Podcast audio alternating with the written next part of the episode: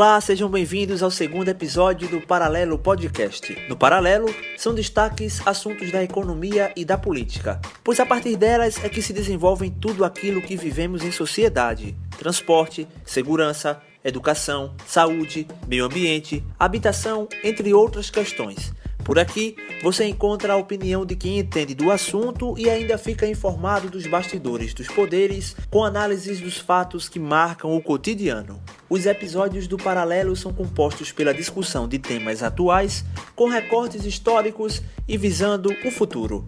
Nós temos três tipos de abordagem dos assuntos: debates sobre temas da semana, com a repercussão do que acontece e pode influenciar na sua vida, além de entrevistas com personalidades ouvindo propostas, soluções e ações que impactam a cidade, o estado ou o país. Além do Desvendando. Vou explicar. O Desvendando é um quadro que vai ajudar você a ter mais conhecimento sobre diversos temas. E este episódio marca o primeiro Desvendando do Paralelo Podcast. Sem mais, vamos aos destaques deste episódio.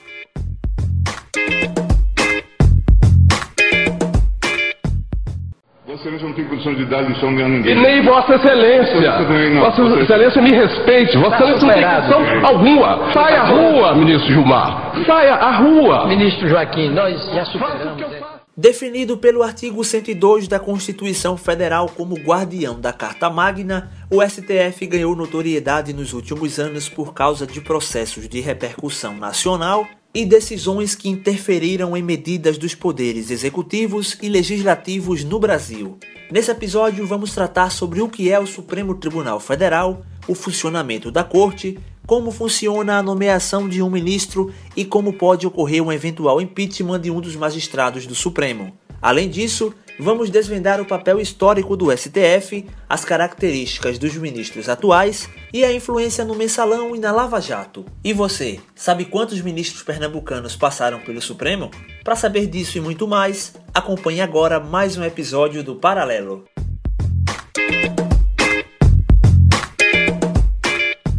Mais uma vez recebemos a companhia dos amigos, companhia remotamente, tá? Vale lembrar para você que está nos ouvindo que a gente está gravando de maneira remota em virtude da pandemia do novo coronavírus. João Vitor Paiva, um abraço, meu amigo. Mais uma vez, seja bem-vindo ao Paralelo Podcast. E aí, Lucas, mais uma vez honrado em estar na sua companhia e na companhia do nosso amigo Matheus. José Matheus Santos, honrado em ter a sua companhia e mais uma vez de maneira remota, né? Um abraço. Pois é, importante respeitar o isolamento social, só sair de casa quando necessário e um prazer estar aqui na companhia de todos vocês e dos nossos nobres ouvintes do Paralelo Podcast. Para dar início a esse primeiro Desvendando, é, é um, um quadro que a gente tem no Paralelo Podcast. é, a gente começa falando do Supremo Tribunal Federal, né? É, em virtude de diversas situações que estão acontecendo aí, o STF está entrando em evidência. Nada mais justo do que nós falarmos para você que está nos ouvindo, evidentemente, é sobre o STF. Nesse caso, vamos desvendar o STF. A gente pode começar falando, na verdade, o que é o STF, não é, Matheus? Pois é, Lucas, o Supremo Tribunal Federal, que está bastante em evidência, sobretudo em razão da convulsão política dos últimos anos aqui no Brasil, é o órgão da cúpula do Poder Judiciário, né, que tem, segundo a definição do artigo 102 da Constituição, a função de guardião da Carta Magna da República. Né? O Supremo é composto por 11 ministros, todos são brasileiros natos, escolhidos por terem é, escolhidos entre cidadãos com mais de 35 e menos de 65 anos, né? O ministro para ser indicado ele tem que ser, que tem que ter mais de 35 ou menos de 65 anos, tem que estar dentro de dois critérios: ter notável saber jurídico e reputação ilibada. O que é isso? A reputação ilibada é não ter nada que arranhe a imagem daquele magistrado. Por exemplo, uma condenação, um envolvimento com algum caso de corrupção que esteja comprovada ali a participação, nada que macule, que manche aquela trajetória dentro da magistratura. E o notável saber jurídico é a questão de ter o conhecimento da causa jurídica. Não está explícito na Constituição que tem que ser alguém formado em direito, por exemplo, ou em, em, em algum, algum curso, algum, alguma graduação do setor jurídico. Mas esse notável saber jurídico, para algumas pessoas, está pacífico de que é formado em direito. Agora, é fato que deixa-se uma brecha em caso de algum presidente aí, os senadores também, que também tem que dar o aval para a indicação, já que a indicação é feita pelo presidente com aval do Senado Federal, pode ter aí uma brecha para que alguém um dia tente indicar alguém que não seja necessariamente formado em direito e tenha conhecimento, escrito artigos acadêmicos, enfim, sobre o saber jurídico. Antes chamado de Supremo Tribunal de Justiça, foi regulamentado pela Carta da Lei Imperial de 1828, passou a ser chamado depois de Supremo Tribunal Federal após a proclamação da República, né? Depois da, da Constituição Provisória em 22 de junho de 1890, né? Exatamente. Pois é, inclusive o Supremo tem importância muito grande ele é formado por duas, tem, tem inclusive dentro da corte duas turmas de cinco ministros, que a gente vai falar daqui a pouco também um pouco mais sobre isso, e o Supremo Tribunal Federal, inclusive, é, o presidente do Supremo faz parte da linha sucessória da República, ou seja, pode em algum momento ali exercer a presidência. O primeiro na linha sucessória do presidente da República é o vice, atualmente, no caso, Hamilton Mourão. Depois é o presidente da Câmara, que atualmente é Rodrigo Maia. Depois o presidente do Senado, que atualmente é Davi Alcolumbre.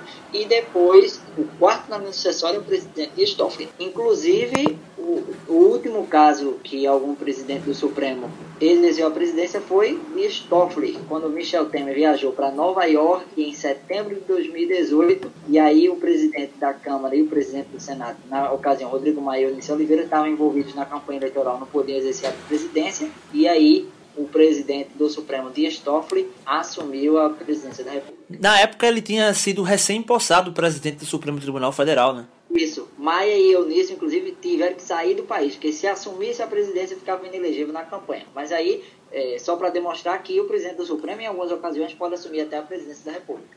Uma dúvida que, que surge, que algumas pessoas têm, é como esses ministros eles são indicados pelo, pelos presidentes. Como importante. É que, é que é importante a gente dizer que não é necessário, embora se tenha essa, essa lei, vamos dizer assim, extraoficial, né? de que essas pessoas não precisam ser formadas, não precisam ser atuantes no campo do direito, mas que extraoficialmente isso acontece, né? A gente nunca, eu pelo menos não tenho notícia. Vocês têm notícia do, do último, do último membro não, ou não. última? Na verdade, não está explícito na, na legislação como requisito ser um operador de direito, né? Mas você entende-se entende que você, com notório saber, deve ter conhecimento da legislação, principalmente da Constituição, né? É por isso que eu falei que é extraoficial, né? Acaba que. O entendimento. Existe, não, né? É, o entendimento, entendimento acaba sendo. Acaba sendo esse. E acredito que o Senado não aprovaria, viu? Eu, eu acredito que é. o Senado não aprovaria, mesmo uma indicação de, do presidente, de uma pessoa é, por notório saber que preenche esses requisitos é, especificados, mas sem um, uma certa atuação no âmbito jurídico em algum tipo, em algum setor, de promotoria, de justiça, é, enfim, talvez, eu acredito... Eu, acadêmica também, né? Isso, eu acredito que o, o, o Senado não aprovaria.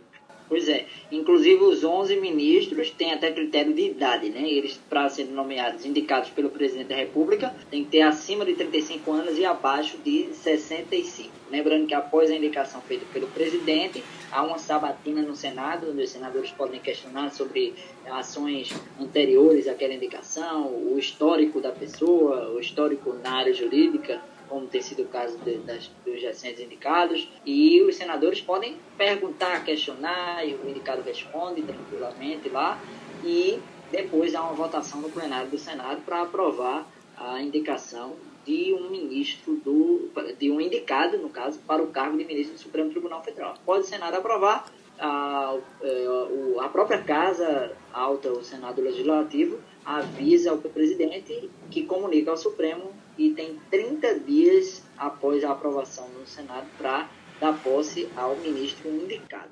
É, você falou aí, Matheus, da idade mínima, né? 35 anos, mais de 35 anos e menos de 65 para ser indicado. É importante destacar também o tempo que o ministro pode ficar na corte, né? É, no máximo 75 anos, e aí ele consegue a aposentadoria compulsória, não é isso? Isso. É, o que era até 70, né? O que era até 70, né? Perdão, é, Agora é 75, porque tem a, a, a, na época do governo, segundo o governo da presidente Dilma, em 2015, o legislativo aprovou a PEC, que foi batizada de PEC da Bengala. A PEC é uma proposta de emenda à Constituição. E era o limite de aposentadoria a idade de aposentadoria compulsória, ou seja, obrigatória de ministro do Supremo e de, de ministro de tribunais superiores era 70 anos, mas em 2015 ampliaram para 75. Por exemplo, quem ia se aposentar em 2015 era o ministro Celso de Mello. Ele, ele agora vai completar 75 nesse ano, mas ele tinha 70 em 2015. E aí ele tava, já ia se aposentar, mas aí aprovaram a PEC da Bengala que estendeu o tempo não só para ele, se tem aqui como exemplo, mas para outros magistrados também. Então, foi de 70 o limite de aposentadoria para 75 anos. E aí, por exemplo, Celso que ia se aposentar em 2015, vai se aposentar agora em 2020, quando completará 75 em novembro. É importante lembrar também que, caso queiram, os ministros podem solicitar a aposentadoria antes desse tempo, né? O ministro Joaquim Barbosa já é, é um exemplo clássico disso, né? Ministra Ellen Grace também, a primeira mulher é, ministra do Supremo Tribunal Federal e primeira presidente do Supremo, também pediu antes do, da idade compulsória de 75. É, é questão livre aí, se quiser pedir antes. Um limite para a pessoa não passar e ficar vitalício. Mas se quiser pedir antes, pode pedir a qualquer momento quando sentir necessidade. A gente falou aí dessa questão da posse do, dos ministros e do tempo que eles ficam no cargo, no caso, eles é, pode ser, uma pessoa pode ser empossada com 35 anos e ficar 40 anos no, no cargo, né? O que levanta um debate que é feito, um questionamento, na verdade, sobre esse tempo, que ele, o tempo do mandato de um ministro da Suprema Corte, né?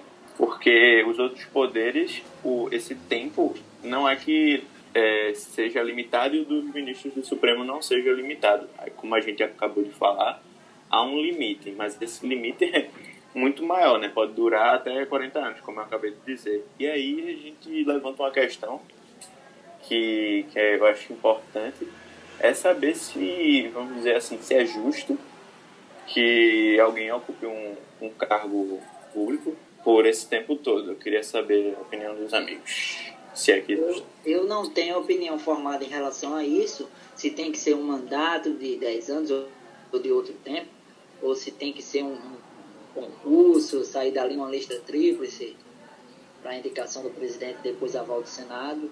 Acho que essa questão do Senado dar aval já traz um pouco, de mais, um pouco mais de segurança ao processo, mas eu acho que deve sim ocorrer uma oxigenação disso, desse processo. Uma modificação, mas não tenho ainda uma opinião formada em relação a qual seria o ideal mas acho que o debate deve ser feito de forma madura. Aliás, acho que nesse momento o Brasil não está preparado para fazer esse debate, com essa polarização, essa radicalização política, esse, essa turbulência que o Brasil tem passado. Mas acho que a mudança é pertinente.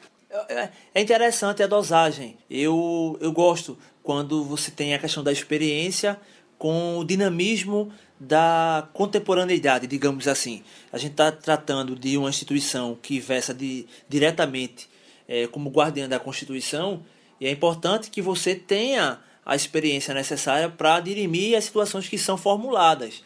Mas eu não sei esse tempo de até 75 anos, aí levando em consideração o ministro que é indicado na idade mínima com 35, então são 40 anos de, de, de casa, né? Talvez seja um tempo muito alto. A argumentação também, no sentido contrário a isso, de que esse maior tempo de mandato dos ministros da Suprema Supremo Tribunal Federal traria uma estabilidade à instituição, né?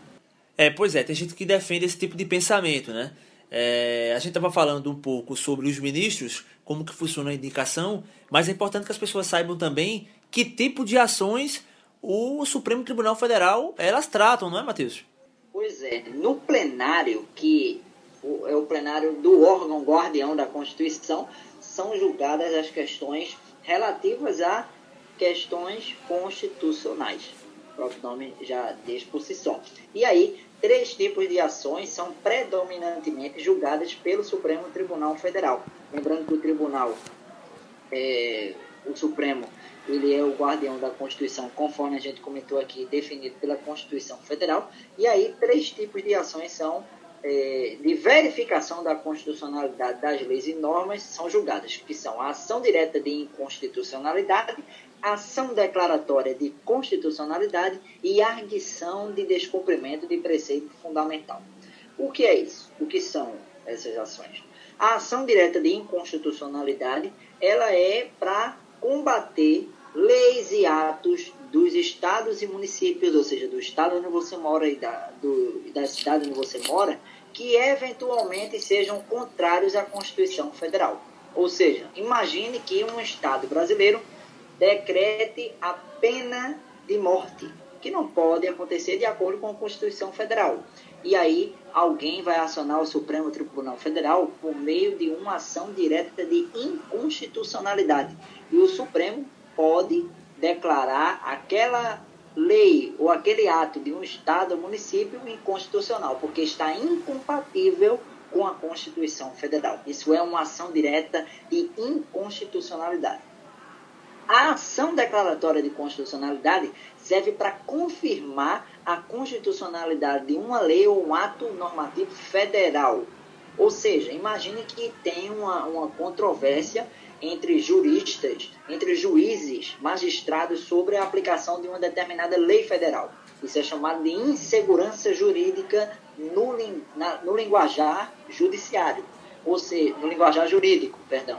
Então, o que é que representa essa ADC, Ação Direta de Constitucionalidade? O Supremo vai pacificar o entendimento sobre uma legislação federal, sobre um ato, do, um ato federal, em relação a isso. Ou seja, o Supremo vai ser acionado porque está tendo uma convulsão, diversas interpretações sobre uma determinada lei federal e o Supremo vai pacificar após ser acionado por meio de uma ação declaratória de constitucionalidade.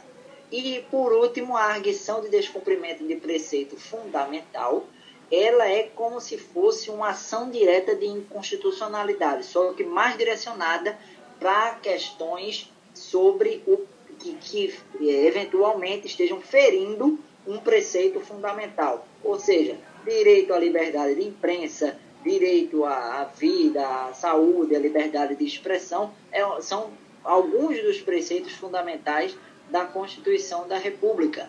É, e aí o Supremo seria acionado por meio dessa ação para essas questões específicas na DPF arguição de descumprimento de preceito fundamental. É importante essa tua explanação. É, você está trazendo aí três pilares de ações que são discutidas e votadas, evidentemente, no Supremo Tribunal Federal. Que são votadas, é, votadas no plenário com os 11 ministros.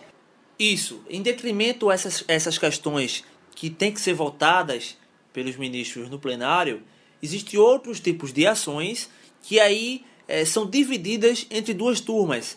Você falou no início, é, quando a gente estava falando da montagem do, do que era o STF, sobre as turmas. E aí essas turmas, elas votam processos é, que são diferentes desses que você citou, para dar um pouco mais de celeridade, não é, Matheus?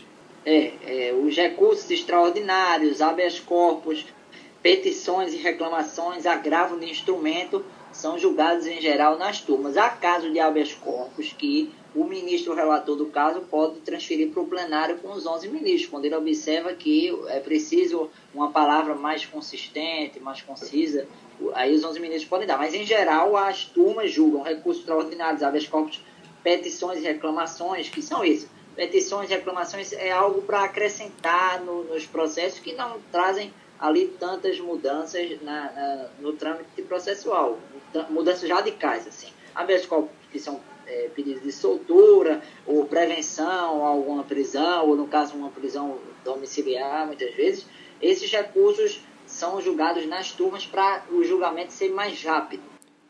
Ô, ô, João, e aí as turmas foram criadas com esse tipo de intuito de dar celeridade mais aos processos. É, vou trazer um dado para vocês aqui. O STF fechou o ano de 2019 com 30 mil processos, pouco mais de 30 mil causas, processos ainda a serem julgadas pelas turmas. E aí, João, é importante dizer também que essas turmas foram criadas para justamente trazer um pouco mais de celeridade aos processos. Eu tenho um dado para trazer aqui para vocês, para quem está ouvindo a gente. São 30 mil processos na fila que o STF fechou, digamos assim, em 2019. Então, no ano de 2019, além dos milhares de processos que foram julgados pelas turmas e pelo colegiado do STF, ainda ficaram pouco mais de 30 mil processos a serem julgados no final de 2019. Mesmo com essas turmas criadas, é, ainda tem um sentimento de que a justiça é um pouco morosa, né, João? Sim, é, ainda, ainda tem essa, essa sensação. E também tem outra sensação que eu acho, ainda eu não sei se o termo perigosa é muito, é muito forte, mas há uma sensação nas pessoas de que o Supremo Tribunal Federal é muito distante delas, né? A linguagem conhecida como juridiquês é, e a, a duração de algumas votações que a gente vai discutir um pouco mais para frente aqui se, se isso é necessário, quando isso passou a ser feito e o porquê e o porquê disso, mas isso dá essa sensação. Mas só para ilustrar aqui esse ponto que a gente estava falando sobre as turmas do Supremo, é, ele tem duas turmas, como vocês falaram, e é importante, amigos, ilustrar para os nossos ouvintes quais são os membros dessas duas turmas do, do Supremo. Né?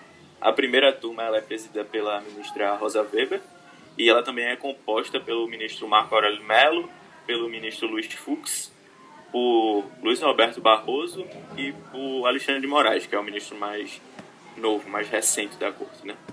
A segunda turma, que é presidida pela ministra Carmen Lúcia, e também é composta por Celso de Mello, Gilmar Mendes, Ricardo Lewandowski e Edson Fachin. Essa é a segunda turma. Os, os presidentes da, das turmas têm mandatos de um ano apenas, né, Matheus? Pois é, mandatos de um ano e é um rodízio entre os magistrados. Atualmente, inclusive, pela primeira vez na história, duas mulheres estão presidindo as turmas. Mais para frente a gente vai comentar sobre as mulheres no Supremo, mas, como o João disse, Rosa Weber na primeira preside e na segunda Carmen É importante também destacar a relação que o STF tem com a Procuradoria-Geral da República, não é? Pois é, a Procuradoria-Geral da República é a representante máxima do Ministério Público Federal e ela se posiciona nas questões que o Supremo julga ou vai julgar. Sempre é pedido parecer a posição da Procuradoria-Geral da República sobre as ações diretas de constitucionalidade, de inconstitucionalidade, nos processos eh, de condena, eh, eh, nos processos penais, né? A PGR muitas vezes opina ali se o réu deve ser absolvido ou condenado e, e outras questões é, um habeas corpus, se o réu deve ser solto ou não, a PGR sempre se posiciona. Lembrando que o Ministério Público não faz parte do Poder Judiciário, é um órgão de autonomia independente, autonomia própria. Ele tem uma ligação, assim, do ponto de vista de se posicionar, mas não integra o Poder Judiciário. Com o advento da Constituição de 1988 e a redemocratização, dois presidentes, ou melhor, dois ex-presidentes, não concluíram seus mandatos, Fernando Collor e a presidente Dilma Rousseff. Muita gente tem dúvida em relação ao impeachment, ou, ou seja, um afastamento de um ministro do STF. Será que é possível? É, se sim, como é que acontece, né? Essa é uma dúvida que muita gente tem. E a gente sabe que é possível, né, Matheus? Pois é, é possível o trâmite acontecer, embora tenha sido muito improvável ocorrer nos últimos tempos e nesse estado de democracia que vivemos desde o fim da ditadura militar. Mas um processo de impeachment de um ministro do STF, em resumo, precisa ser aceito pelo presidente do Senado para tramitar. Tramita em comissão especial lá no Senado, depois os senadores votam se a denúncia deve ser aberta. Se aberta, o ministro é afastado do cargo temporariamente é, depois, é, ele é afastado do, do cargo no Supremo, né, como eu disse, e com o tempo tem o julgamento final, se ele deve ser condenado ou absolvido. Se absolvido, retoma ao cargo e os descontos salariais foram feitos, são é, devolvidos, e ele retoma as atividades, e se condenado, ele é penalizado por, no mínimo, cinco anos não exercer a função pública esse é um ponto que nunca, nunca esteve tão em alta, essa discussão, desde a redemocratização, essa possível cassação de um ministro ou de ministros da, da Suprema Corte nunca esteve tão em alta, né? Tendo até membros do governo federal, agora ex-membros, no caso do, falo do ministro, do ex-ministro da Educação, Abraham, Abraham Weintraub, que, que levantou essa, deu voz a esse, esse coro que vem sendo feito nos últimos tempos pelos bolsonaristas, né? Eu, por mim, botava esses vagabundos todos na cadeia, começando no STF. Uma disputa que, de certo modo, pode ser, pode ser feita legitimamente, mas que expõe um conflito institucional que a gente está vendo nos últimos tempos. É, é interessante dizer, João, que é, para você solicitar o afastamento do ministro, você tem que ter um, um, uma robustez de provas que realmente evidencie a, a motivação por um afastamento, não é, Matheus? Simplesmente por, por opção ou por não concordar com decisões, é, fica um pouco inviável, né?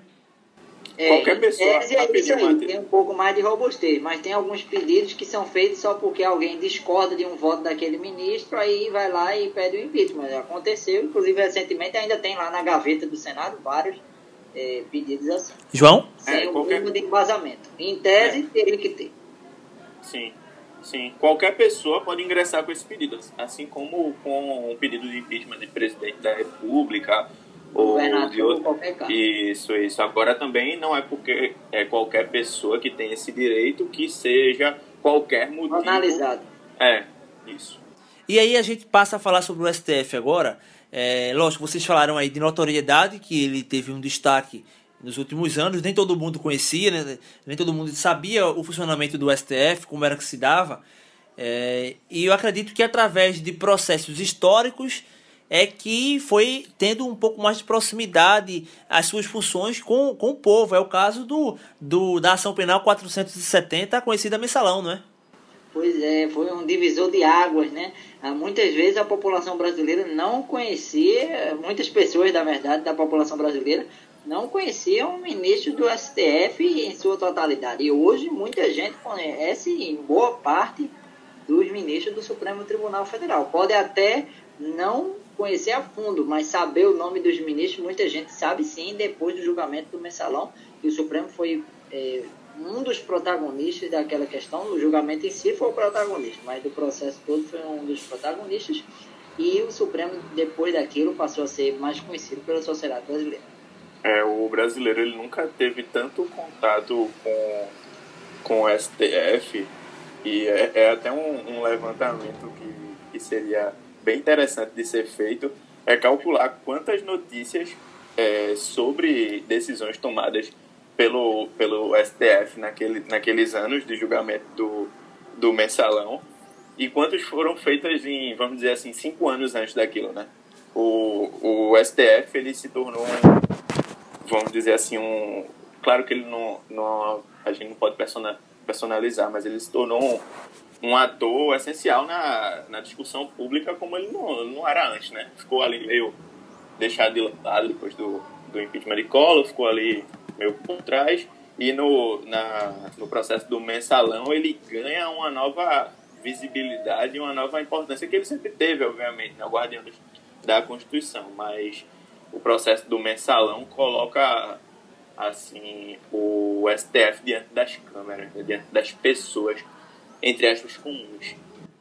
Também é importante falar, além dessa ação penal 470, conhecida também como mensalão, também a questão da segunda instância e da, do intercept, não é, Matheus? Que trouxeram um, uma certa notoriedade também. É, no âmbito da Lava Jato. Você sabe que a Lava Jato começou lá em 2014 e já se vão mais de seis anos de Operação Lava Jato.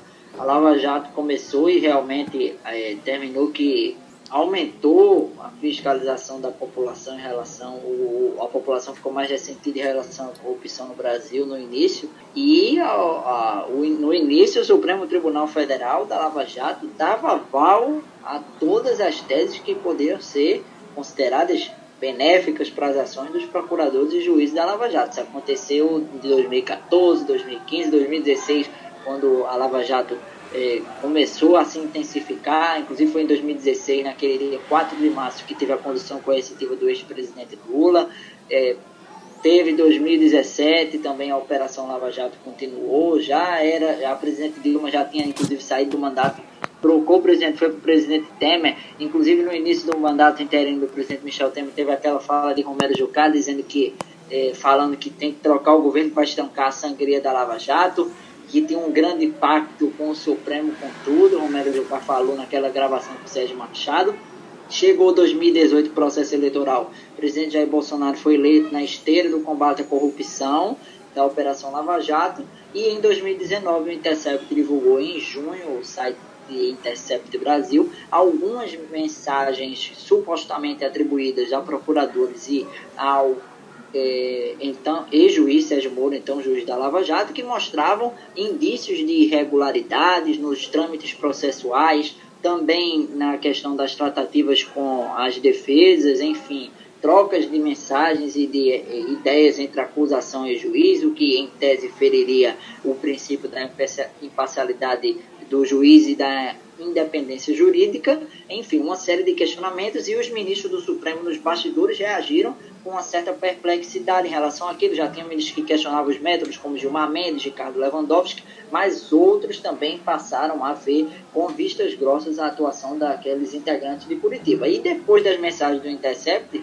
antes das mensagens, o Supremo praticamente dava aval a tudo. E depois o clima mudou na opinião pública ou publicada na grande mídia e o Supremo, por exemplo, revisou a prisão em segunda instância, que permitiu inclusive a soltura do ex-presidente Lula da cadeia, é, mudou a questão de delatados e delatores, decidiu que, por maioria, por maioria, o Supremo decidiu que delatados têm direito a apresentar as alegações finais de, depois de delatores, chegou até a mandar voltar uma sentença do ex-presidente da Petrobras, Aldemir Bentini, por isso, por entender que feriria princípio da ampla defesa é isso. O Supremo, antes das mensagens do Intercept, era um em relação à Lava Jato, depois passou a ser outro.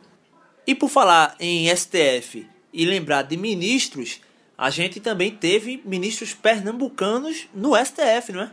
Pois é, teve Queiroz Barros, Barão de Lucena, Faria Lemos, José Higino, Hermínio do Espírito Santo, João Barbalho, André Cavalcante, Alfredo Pinto, Soriano de Souza, Cunha Melo e Barros Barreto. Inclusive, o mais recente deles foi Barros Barreto. Passou 24 anos e 3 dias foi indicado por Getúlio Vargas em 1939 e saiu da corte em 1963.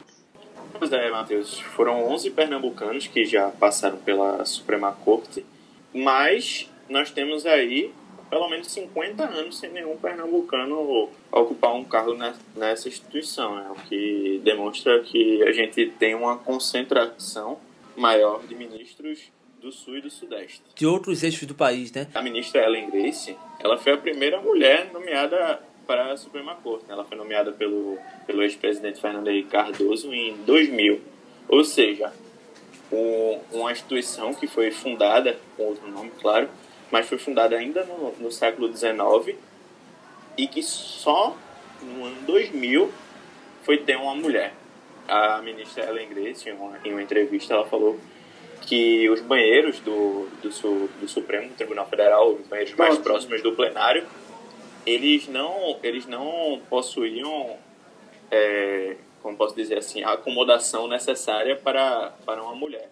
Eu diria, eu diria até espe é, específica, né, João? Nem necessária. Um banheiro específico para mulheres, né? É, sim, banheiro... sim, eu que, é, eu quis ser mais. eu quis ser mais. Mais elegante. Nessa, é, vamos dizer assim. Mas o que a gente tende a concordar, espero que a gente concorde nessa questão, que diz muito sobre, sobre a instituição, né? Sobre uma república, vamos dizer assim, feita por homens. É, é o retrato de uma cultura de um país, na verdade, né? Infeliz, é. Infelizmente. Que vamos tentar mudar. E aí, Ellen Grace foi a primeira ministra do Supremo Tribunal Federal e Ellen Grace, que também foi a primeira presidente do é, Supremo Tribunal Federal. É, foi uma das três ministras né, indicadas. Foi Ellen Grace, a primeira, depois Carmen Lúcia, foi a segunda indicada por Lula, terceira Rosa Weber. Só traçando melhor, Ellen Grace foi presidente do, foi ministro do Supremo 2000 a 2011, indicado por Fernando Henrique, presidente do Supremo Tribunal Federal 2006 a 2008, foi a primeira presidente e a primeira mulher. Depois, Carmen Lúcia foi indicado pelo governo Lula, foi presidente agora há pouco de 2016 a 2018, e Rosa Weber foi a terceira, né? indicada inclusive por lugar de Ellen Grace, que antecipou a aposentadoria em 2011 pela presidente, então presidente Dilma Rousseff, e Rosa Weber que depois de Luiz Fux vai ser a presidente do STF em 2022. Vossa Excelência, diz, Vossa Excelência julgou os embargos infringentes. Absolutamente, é, é mentira. Vossa Excelência dizia que é mentira. Aliás, Vossa Excelência Vossa... normalmente não trabalha com a verdade. Eu tenho só uma questão para complementar, que é a seguinte, só um comentário breve sobre o plenário, é que tem desavenças entre os ministros, sim, alguns ministros inclusive nem se dão tão bem, outros são mais próximos, mas que a corte muitas vezes em momentos turbulentos termina se unindo em defesa própria, como agora nos ataques recentes que foram promovidos ao Supremo, no inquérito das fake news, por exemplo, a corte se blindou 10 a 1 ali para manter o inquérito das fake news recentemente. E também dizer que a corte, que antes era dividida entre lavajatistas e garantistas, os lavajatistas eram considerados aqueles que davam aval para a Lava Jato e os garantistas aqueles que revisavam as decisões, o Supremo era dividido. Hoje há uma união muito forte em defesa do tribunal. E outra observação também, lembrar que três ministros do plenário do Supremo fazem parte do Tribunal Superior Eleitoral. É um rodízio entre os ministros do STF com mandatos de dois anos. Atualmente, Luiz Roberto Barroso, Edson Fachin Alexandre de Moraes fazem parte, mas aí é cíclico entre os ministros do STF. Três fazem parte do Tribunal Superior Eleitoral, que tem sete ministros. Três são do STF, dois do STJ, que é Superior Tribunal de Justiça, e dois são indicados pelo presidente Bolsonaro, que são do setor da advocacia. E atualmente o STF é composto por 11 ministros são nove ministros homens e duas mulheres, coisa que não aconteceu na história, né? E aí a gente pode falar um pouco mais sobre esses 11 ministros, Matheus. A começar pelo o ministro José Celso de Mello Filho, né? É o mais antigo na corte, é o decano do STF, né?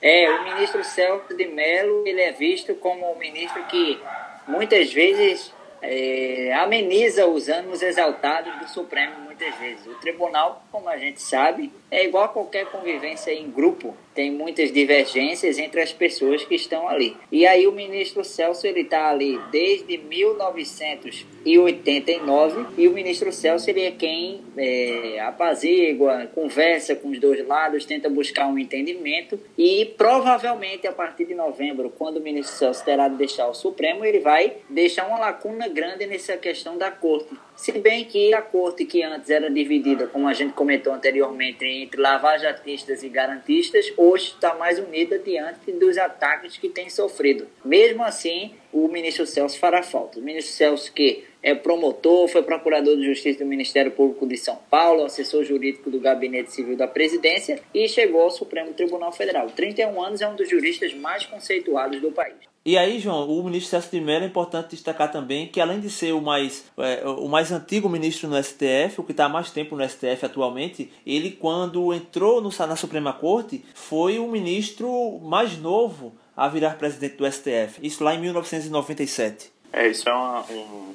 um dado, uma informação interessante, que o ministro o Celso de Mello, ele foi nomeado por, pelo ex-presidente José Sarney. E acredito que demonstra também um equilíbrio, né? uma boa ponderação, um, uma boa articulação dentro da corte, sabe? Ele, a gente vê, não só nesse, nesse período de ataque, como foi bem mencionado por Matheus, mas ele desde sempre tenta ser um, uma voz ponderante dentro da, dentro da justiça, do judiciário brasileiro. E naturalmente influenciou essa chegada rápida à presidência da, da corte. Inclusive, os votos do ministro Celso geralmente são os mais longos do tribunal, porque ele sempre traz vários argumentos ali para reforçar. Em seguida, nós temos o ministro Marco Aurélio Melo, é o segundo mais antigo da corte, ele que é formado em Ciências Jurídicas e Sociais pela Universidade Federal do Rio de Janeiro, entrou no STF com indicação de Fernando Collor de Mello, né? É, o ministro Marco Aurélio, ele, dentro do tribunal, ele tem um relacionamento próximo de alguns ministros e nem tão próximo de outros, é um jurista bem conceituado, já foi do, do, do, da Justiça do Trabalho, foi juiz do TRT, Tribunal Regional do Trabalho da Primeira Região, e também foi ministro do Tribunal Superior do Trabalho entre 1981 e 1990. O ministro Marco Aurélio é conhecido pelos votos técnicos, mas também pelas ironias que solta ali algumas vezes para alguns colegas e também para decisões de outros poderes do, da República Brasileira. É, e depois deles eu acho que a gente chega num, num dos ministros, talvez, é, depois da saída de, do Joaquim Barbosa da aposentadoria, é, temos o Gilmar Ferreira Mendes, né? Talvez o ministro mais conhecido da corte por, como você, como tu disse, Matheus, sobre o Marco Aurélio, talvez é, acima dele em relação ao contato, diálogo, não é nem interferência, né? Mas a opinar sobre decisões de outras, de outras casas, seja o Gilmar Mendes, né? Sim, a gente sabe que, que ele volta e meia. É que Marco Aurélio ironiza mais e Gilmar é mais duro, né? É, na, sim. Na, na volta e meia o Gilmar ocupa uma, uma manchete de um jornal, solta. Solta é até um termo vulgar para dizer isso, né? Mas concede a liberdade para alguns criminosos de colarinho branco, vamos dizer assim, acaba chamando a atenção da sociedade civil. De maneira até negativa, é, né? Também não quer dizer que porque ele, ele, ele também dá liberdade algumas vezes a esses criminosos de colarinho branco, que ele está errado, porque a análise é caso a caso, né? Mas termina que parece que essas decisões caem justamente, Sim. principalmente naquele auge da, da Lava Jato e outros, outros, outras turbulências políticas, caíram justamente para Gilmar Mendes. Agora, o ministro Gilmar é como diz um amigo meu, ele é o único dos 11 que coloca o dedo na ferida e de uma forma contundente muitas vezes. Ele diz realmente o que ele pensa, é, como diz no interior, não tem papas na língua. É aquela história, quando você figura principalmente esses atos contra o STF, questionando medidas dos, dos ministros, é, meio que figurativamente o ministro Gilmar Mendes entra, entra na berlinda, digamos assim, dessas críticas, né? Ele que foi indicado pelo Fernando Henrique Cardoso lá em 2002 e também é, foi o relator do, do direito de greve dos servidores públicos, isso aí muita gente não sabe, também foi advogado-geral da União com competência, ou melhor, com formação especialização em direito constitucional, né, Matheus? Foi no, no governo Fernando Henrique Cardoso, inclusive. O último, né? O último ministro Foi. foi, o último ministro indicado por Fernando Henrique. Exatamente. E aí Gilmar tomou posse em junho de 2002 e está aí no Supremo até hoje. Inclusive, Celso vai sair esse ano, Marco Aurélio ano que vem. E quem vai ser o decano da corte? Gilmar. De 2021 a 2030, Gilmar vai ser o decano. E se Celso é visto como de bom diálogo, talvez não seja a mesma coisa com Gilmar como decano da corte. Em seguida, a gente pode citar o, o Ricardo Lewandowski. O Henrique Ricardo Lewandowski é formado em Direito e também em Ciências Políticas. Ele é carioca. É, foi relator da ação que proibiu o nepotismo. Foi indicado pelo ex-presidente Luiz Inácio Lula da Silva em março de 2006. Isso, Lucas. O ministro Lewandowski, inclusive, que foi embargador do Tribunal de Justiça de São Paulo, é professor da Universidade de São Paulo há mais de 40 anos, inclusive, o ministro Lewandowski.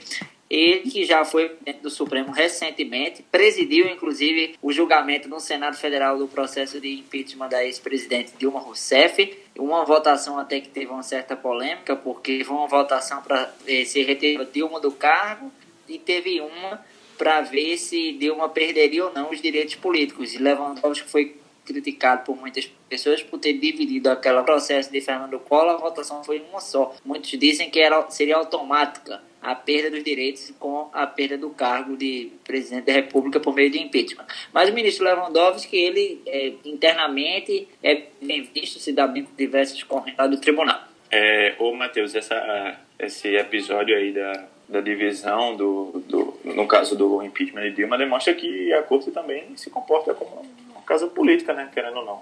Isso, embora é, só o presidente da corte que estivesse no Senado. O- A corte muitas vezes se movimenta de acordo com o vento político do momento. Sim.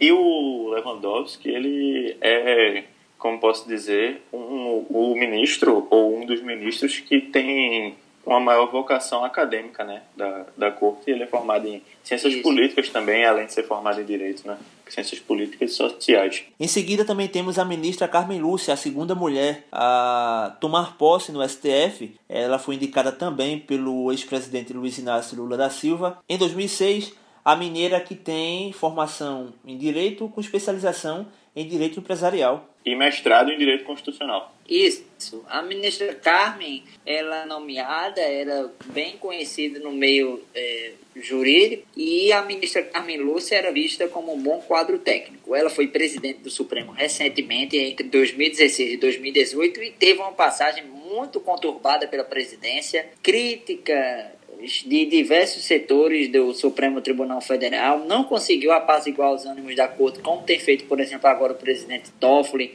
unido os ministros, buscado dialogar com as diversas correntes de pensamento na corte. Tem ministro que é mais garantista, tem ministro que é mais anti-Lava Jato, tem ministro que segue muitas decisões da Lava Jato, tem ministro que é crítico a esses, mais críticos do que outros, né, que a corte está mais unida a esses protestos de ataques ao Supremo, que tem trazido ataques ao Supremo, e a ministra Carmen, na gestão dela, ela não conseguiu ter essa pacificação, eh, nem tanto com outros poderes, nem como internamente. Sim, Matheus, e também é importante dizer que nunca uma, uma presidenta ou um presidente foi tão interrompido em suas intervenções na Suprema Corte como a ministra Carmen Lúcia era interrompida, né? A gente sabe que, obviamente, teve problemas na condução da sua gestão, da sua gestão não, na sua presidência, né? Mas que houve, um, houve uma, uma forte uma, uma reação dos ministros, uma, a gente via aqueles votos, aquelas discussões, e ela era interrompida frequentemente, de uma maneira que nenhum outro ministro era interrompido da mesma forma, né? Eu acho que deixa muito claro o, o contexto machista da Suprema Corte. Isso, inclusive a ministra Carmen não conseguia é, dialogar internamente com os padres, como eu disse, mas a situação tem sido diferente do, da gestão do atual presidente Dias Toffoli, ministro José Antônio Dias Toffoli, que é graduado em Direito pela Universidade de São Paulo, foi indicado pelo ex-presidente Lula em 2009 para ir para o Supremo, advogado, já foi assessor jurídico na Câmara dos Deputados, já exerceu também a subchefia para assuntos jurídicos da Casa Civil entre 2003 e 2005. Na época, José Disseu era o titular do Ministério da Casa Civil. Ele era o ministro da Casa Civil, na verdade, e foi advogado-geral da União do governo Lula entre 2007 e 2009. Perceba, inclusive, que Gilmar foi AGU do governo Fernando Henrique Cardoso, Toffoli foi do governo Lula, e esses dois foram indicados ao Supremo. Ou seja, muitas vezes a AGU, Ministério da Justiça, como ocorreu com Alexandre de Moraes, é, AGU e Ministério da Justiça são portas de muitas vezes quando os governos querem indicar alguém do quadro do executivo para o Supremo. Mas e como poderia acontecer com o Moro, né? E como, e como supostamente aconteceria com o Moro, né? Se não houvesse a desavença com o presidente Bolsonaro. Pois é. E o presidente Dias Toffoli, ele tem sido um homem do diálogo. Muitos especialistas do Poder Judiciário relacionado ao meio jurídico, eles têm dito o quê? Que Toffoli, ele consideram que Toffoli não era tão preparado quando foi indicado ao Supremo. Mas lá dentro ele evoluiu muito as visões dele em relação à Constituição, em relação às leis a, e às atuações de um juiz, né, que o ministro da Suprema Corte como se fosse um juiz, e na presidência Toffoli tem saído maior do que quando entrou, principalmente com essas crises que tem enfrentado. E é um desafio, tanto, para daqui a pouco o presidente Fux, que já foi eleito e vai assumir a presidência em setembro, sucedendo o atual presidente Dias Toffoli. Ministro Luiz Fux, seu novo presidente. Eu só queria complementar dizendo também que, além dessas atribuições é, desempenhadas pelo, pelo ministro Dias Toffoli, ele também foi advogado nas campanhas do PT, né? Advogado do PT, principalmente nas campanhas de, do ex-presidente Lula, né, Matheus? Pois é, pois é. O presidente Toffoli atual presidente Toffoli, ministro Toffoli, tem uma certa ligação de origem com o Partido dos Trabalhadores. Embora, Lucas, é, a atuação de Toffoli não tenha sido pautada por essa ligação passada. Mas, sim. de fato, ele tem sim uma ligação com o PT na origem de sua carreira. E, embora ele tenha essas origens no, no, petismo, né, ele se mantém atualmente é, numa aproximação do, da Suprema Corte com o Palácio do Planalto, né? Inclusive, é, eu acho que até de maneira subserviente. Inclusive, eu acho até que de maneira subserviente. Eu acho que ele, a pequena Suprema Corte, ele não, não honra a casa e eu acho que ele realmente faz uma, uma gestão lamentável.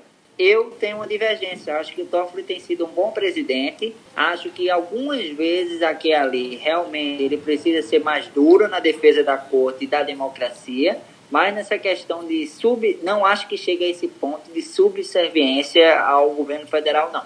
De, até porque o presidente Toffoli instaurou, logo no começo, inclusive, do governo do presidente Bolsonaro, o inquérito das fake news, que gerou divergências, mas está aí tirando o sono do Palácio do Planalto com o relator que foi designado por Toffoli com o ministro Alexandre. Mas não acho que chegue ao ponto de subserviência, mas eu tenho uma divergência, você tem outro ponto e isso faz parte da democracia. É, mas eu acho que o que não faz parte da democracia é o presidente de uma corte caracterizar um movimento golpista, como houve em 1964, como, como ele próprio já disse, como um movimento e não como um, um golpe de Estado. Ele disse que não, não podia é, chamar aquilo que aconteceu como um golpe, mas como um, um movimento militar que tomou o poder, eu acho que você precisa ter, ter coerência, você precisa ter hombridade, não no sentido machista do termo, mas você precisa ter respeito pelo cargo que ocupa dentro de uma democracia. Mas Concordo, mas esse é um ponto relativo a uma questão do passado e não da gestão especificamente dele e da relação com o presidente Bolsonaro. E agora, quem assume a, a, presidência, quem toma posse da presidência do STF é o ministro Luiz Fux, o carioca Luiz Fux, primeiro indicado pela presidente ou pela ex-presidente Dilma Rousseff em 2011. E aí, Isso, mas... presidente, futuro presidente, na verdade, atual vice-presidente do Supremo, Luiz Fux, ele que já foi juiz de direito, exerceu o cargo em Niterói, Duque de Caxias, no Rio de Janeiro também, Disse, inclusive, que jamais imaginava exercer a presidência do Supremo, que vai acontecer a partir de setembro, de setembro quando lá atrás ele era juiz de, da comarca de Niterói, de Duque de Caxias, cidades do Rio de Janeiro, do estado fluminense. Foi desembargador do Tribunal de Justiça do Rio de Janeiro entre 1997 e 2001, ministro do Superior Tribunal de Justiça entre 2001 e 2011, e em 2011 foi indicada pela eh, então presidente Dilma Rousseff para o Supremo.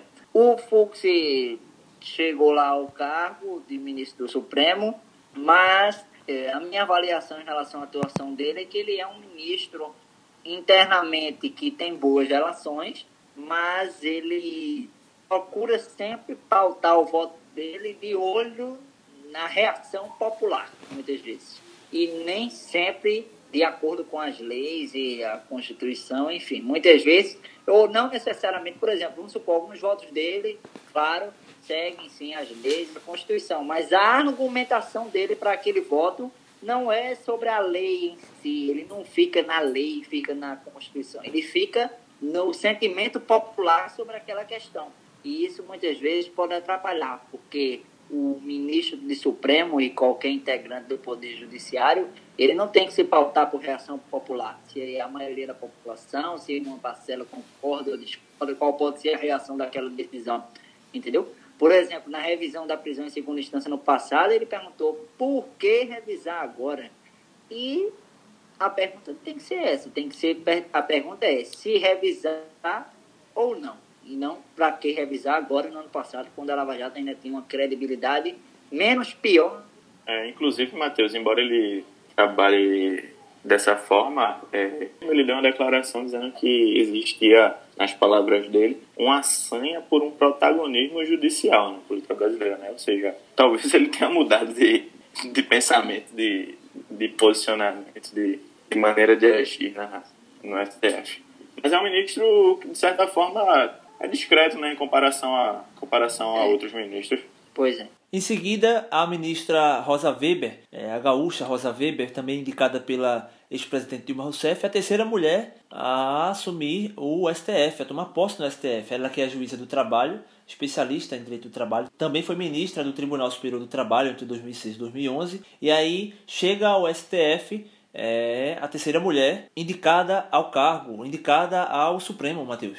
Pois é, a ministra Rosa Weber, que tem essa origem aí, ela foi do TST, foi juiz do Tribunal Regional do Trabalho da Quarta Região, é, da origem da Justiça do Trabalho, e a ministra Rosa chegou ao Supremo em 2011, e dos 11 QIs no plenário atualmente, eu acho ela a mais reservada. Eu me lembro de pouquíssimas entrevistas que a ministra Rosa deu é, nesse período, já foi inclusive presidente do Tribunal Superior, Tribunal Superior Eleitoral, nas eleições de 2018, inclusive Rosa era presidente, e tem seus votos técnicos, evita polêmicas, não, tem, dá, não dá declarações sobre problemas de legislativo, executivo, só dentro das sessões quando se manifesta, mas nada fora, nada de declaração para a imprensa assim explicitamente. A ministra Rosa é bem reservada. Sim, eu também concordo com sua, concordo com sua ponderação, Matheus. Ela é bastante reservada.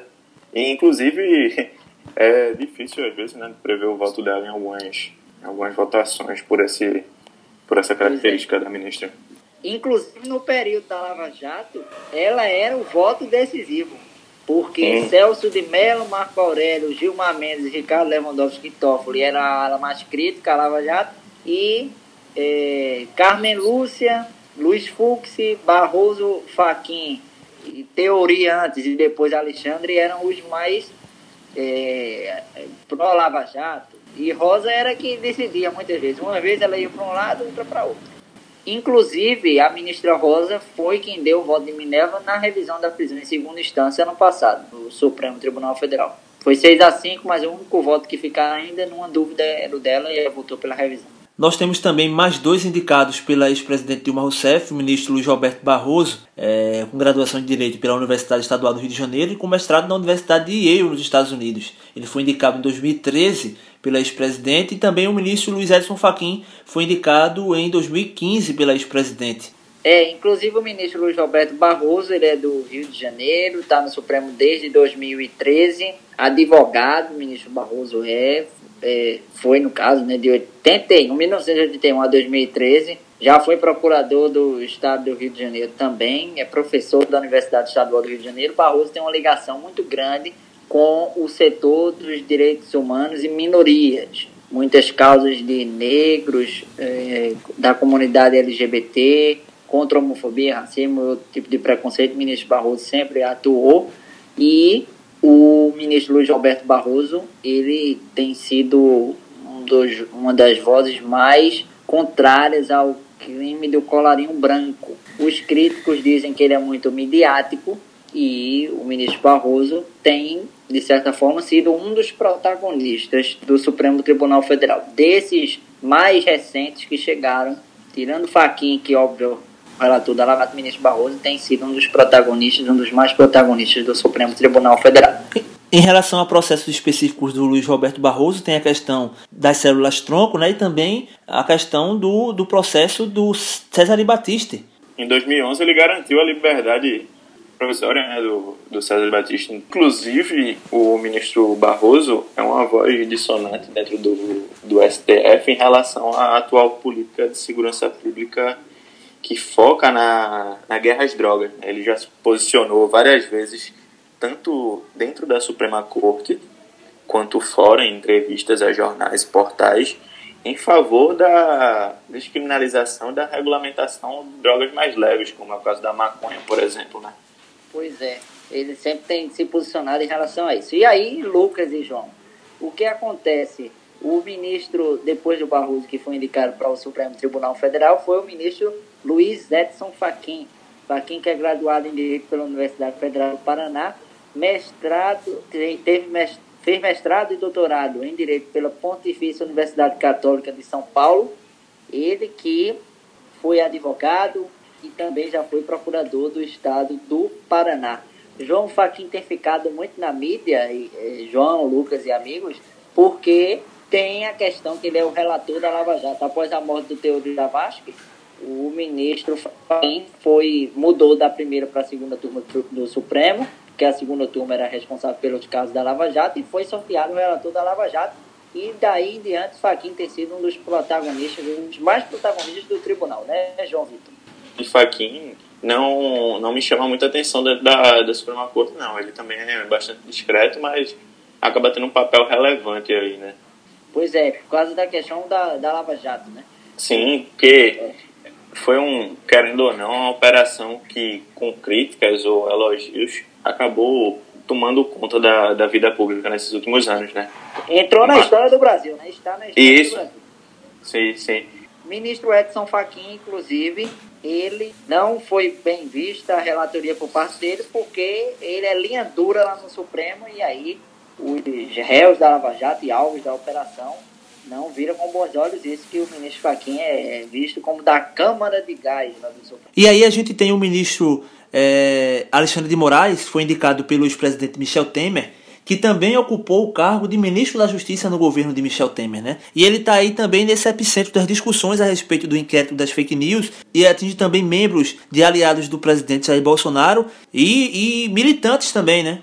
Pois é, inclusive o ministro Alexandre de Moraes ele é aí, como você disse, está atuando aí em, em inquéritos que tem na mira aliados do presidente Jair Bolsonaro, inquérito que apura a organização de atos antidemocráticos e também do inquérito das fake news, inquérito das fake news que apura ameaças contra o Supremo e a ministros da corte familiares e também o, a questão do ato antidemocrático que é um inquérito que apura a organização de atos que são a favor do fechamento do Supremo do Congresso, a favor da ditadura militar, contra o regime democrático, essas questões. E aí o ministro Alexandre tem ficado no epicentro, tem chamado bastante atenção nos últimos, nas últimas semanas, porque ele, o inquérito, querendo ou não, atinge apoiadores do presidente Bolsonaro, inclusive até deputados federais e senador,